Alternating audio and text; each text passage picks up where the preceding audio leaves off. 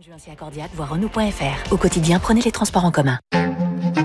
François Geffrier sur Radio Classique. Il est 7h24. David Doucan, David Abiker. Bonjour messieurs. Bonjour. Bonjour François. L'info politique, David Doucan euh, du Parisien. Il reste deux jours avant, avant la fin de la, la campagne officielle. La NUP étant dynamique dans les sondages. Alors le président monte au front lui-même pour aller chercher une majorité à l'Assemblée. Oui, euh, il est en déplacement aujourd'hui dans le Tarn pour parler sécurité, mais sans doute fera-t-il à nouveau un peu de politique, comme hier en Seine-Saint-Denis, où il devait euh, euh, parler sport, mais a surtout lâché ses coups sur son principal adversaire, Jean-Luc Mélenchon, et sa NUP, qui porte, selon Emmanuel Macron, un projet d'interdiction et de taxation. Le président a également mis l'accent sur le caractère iconoclaste de cette union de la gauche, scellée pour aller aux élections, mais sans réel programme commun.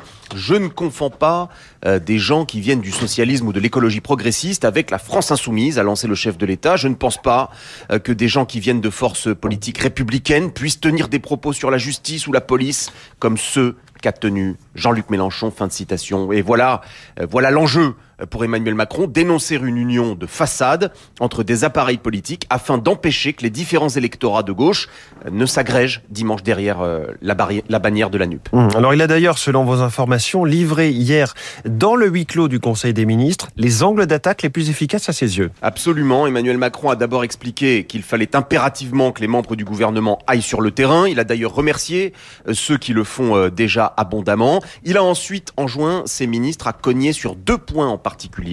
L'Europe et la relation à la Russie. Les deux sujets sur lesquels, aux yeux du président, se rejoignent Jean-Luc Mélenchon et Marine Le Pen. Sortie de l'euro assurée d'une part, soumission à Poutine d'autre part. Les éléments de langage viennent, vous le voyez, de tout en haut.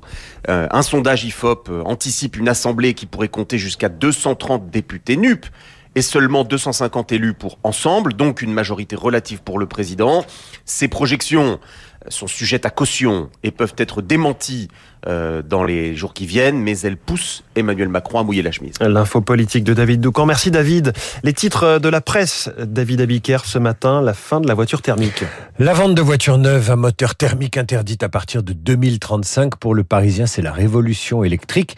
Voiture neuve en 2035, diesel et l'essence interdit. C'est la une de Ouest France. Voiture thermique, l'Europe dit stop. C'est aussi celle de Sud-Ouest. Pendant ce temps-là, les trottinettes déraillent. Titre La Provence. À Marseille, les accidents ont doublé en 12 mois.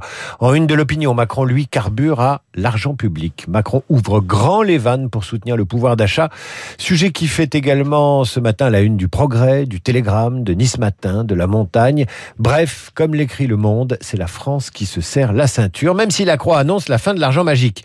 La nationalisation d'EDF est à la une des échos. Enfin, la politique. Quelle majorité s'interroge le Midi Libre quand le Figaro estime que les Républicains jouent leur survie pour les législatives. Merci David Abiker. À tout à l'heure, 8h30 pour la revue de presse complète de Radio Classique avec Renaud Blanc. Bonjour Renaud. Bonjour François. La matinale continue avec vous. Votre invité ce matin. L'avocate Samia Maktouf, elle défend des familles de victimes des attentats du 13 novembre 2015. Le procès entamé en septembre dernier est entré, vous le savez, dans sa dernière phase. Le réquisitoire a débuté hier. Qu'attend Samia Maktouf des avocats généraux Appréhende-t-elle les plaidoiries de la défense dans quelques jours? Que retient-elle de ce procès hors norme et du comportement, entre autres, de Salah et d'Eslam. Samia Maktouf, mon invité, dans le studio de Radio Classique à 8h15. Esprit libre une demi-heure plus tard avec, comme tous les jeudis, Franz-Olivier Gisbert, Monsieur Fogg pour commenter l'actualité avec, bien sûr, Guillaume Durand. À ses côtés, les spécialistes dans une dizaine de minutes. On vous retrouvera, on vous retrouvera François aux côtés de notre confrère des échos Yves Bourdillon, programme l'Ukraine et notamment ses négociations en Turquie autour du